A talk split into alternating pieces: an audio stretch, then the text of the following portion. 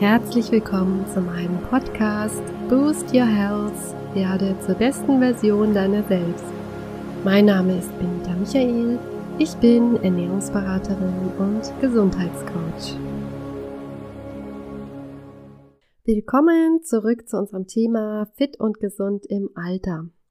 Letzte Woche habe ich über Tipps berichtet, die helfen, den Bewegungsapparat und das Körpergewicht in Balance zu halten – diese Woche möchte ich den Fokus auf Augen, Haut und den Darm legen. Beginnen wir also mit den Augen. Was können hier für Veränderungen auftreten? Also bei vielen stellt sich eine Weitsichtigkeit ein, da die Linse steifer wird und naheliegende Objekte schlechter anvisiert werden können. Dann wird die Linse auch dichter, was das Sehen in dämmerigen Licht erschwert, die Pupille reagiert langsamer auf Lichtveränderungen, die Anzahl der Nervenzellen nimmt ab und beeinträchtigt damit die Tiefenwahrnehmung. Die Augen produzieren weniger Flüssigkeit, sodass sie sich trocken anfühlen. Ja, all das klingt nicht so super, aber wir haben ja wieder zahlreiche Möglichkeiten, diese Entwicklung aufzuhalten. Das schaffen wir zum einen durch die richtigen Vitalstoffe und zum anderen auch durch Augentraining.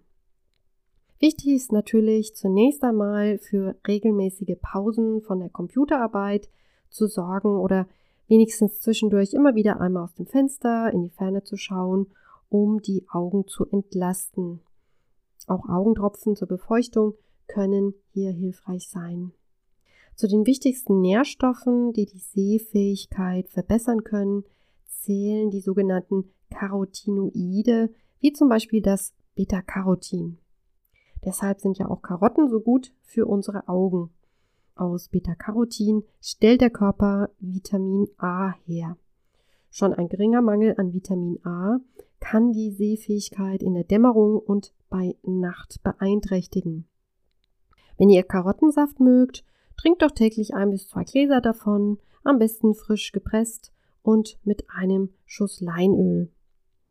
Beta-Carotin ist grundsätzlich in farbintensiven Obst- und Gemüsesorten enthalten, sowie in Mikroalgen wie Spirulina oder Chlorella. Dann gibt es spezielle Carotinoide und zwar Lutein und Zeaxanthin.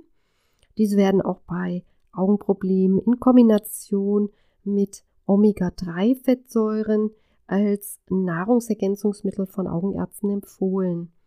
Auch präventiv kann man damit nichts verkehrt machen.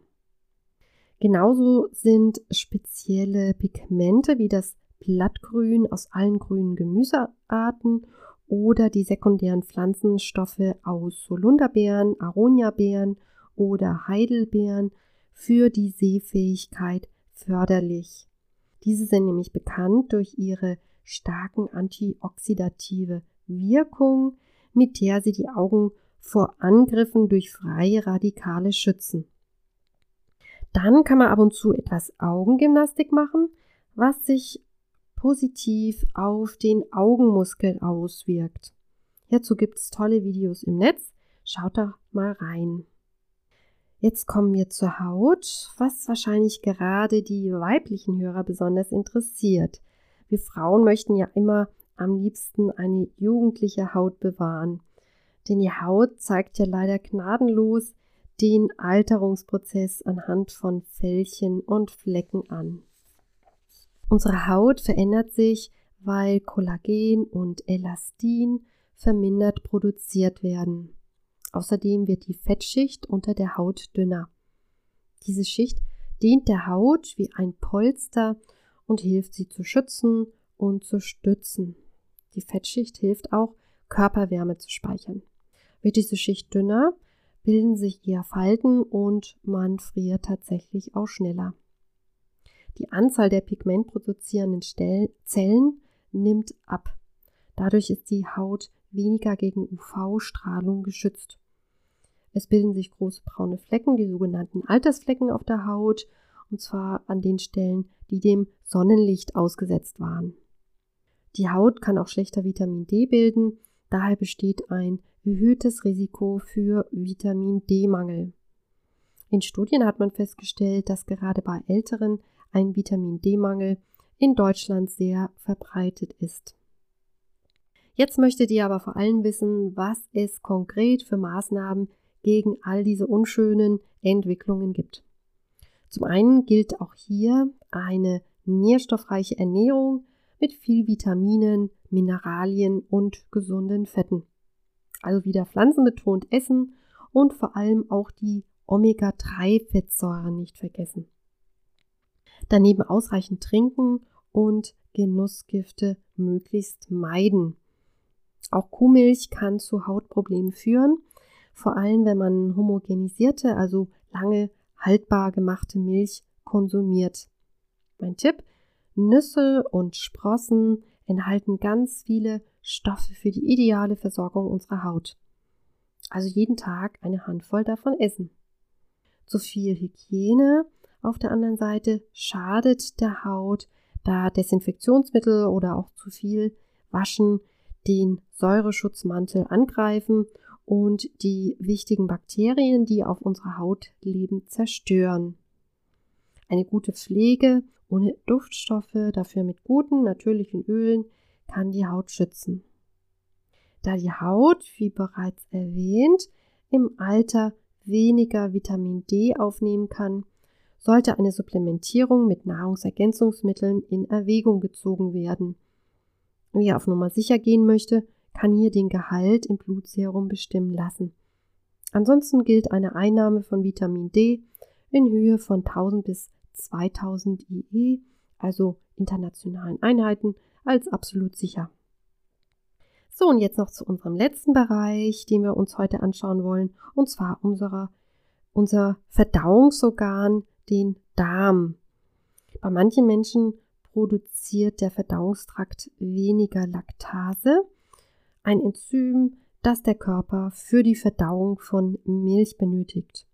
Infolgedessen entwickeln ältere Menschen mit höherer Wahrscheinlichkeit eine Intoleranz gegenüber Milchprodukten, dann spricht man also von einer Laktoseintoleranz.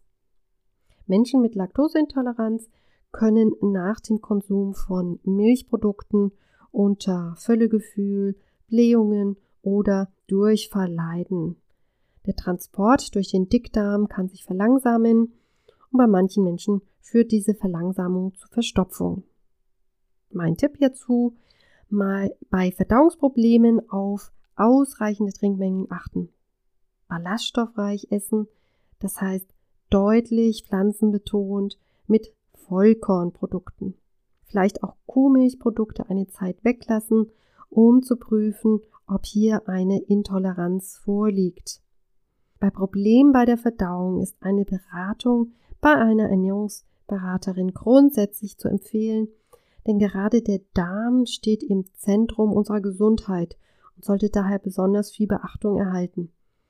Hier sollte grundsätzlich immer alles rund laufen. So, ich hoffe, ihr fandet den einen oder anderen Tipp heute hilfreich. Hinterlasst mir gerne auch mal eure Kommentare oder schreibt mir eine E-Mail mit Anregungen oder Wünschen. Nächste Woche geht es dann weiter und wir werden uns die Bereiche der Gefäße und des Gehirns anschauen. Wenn ihr mehr über mich und auch meine Coachings und Seminare wissen wollt, schaut gerne rein auf meiner Webseite boostyourhealth.de. Ihr findet den Link unten in der Beschreibung. Bis zum nächsten Mal, eure Benita.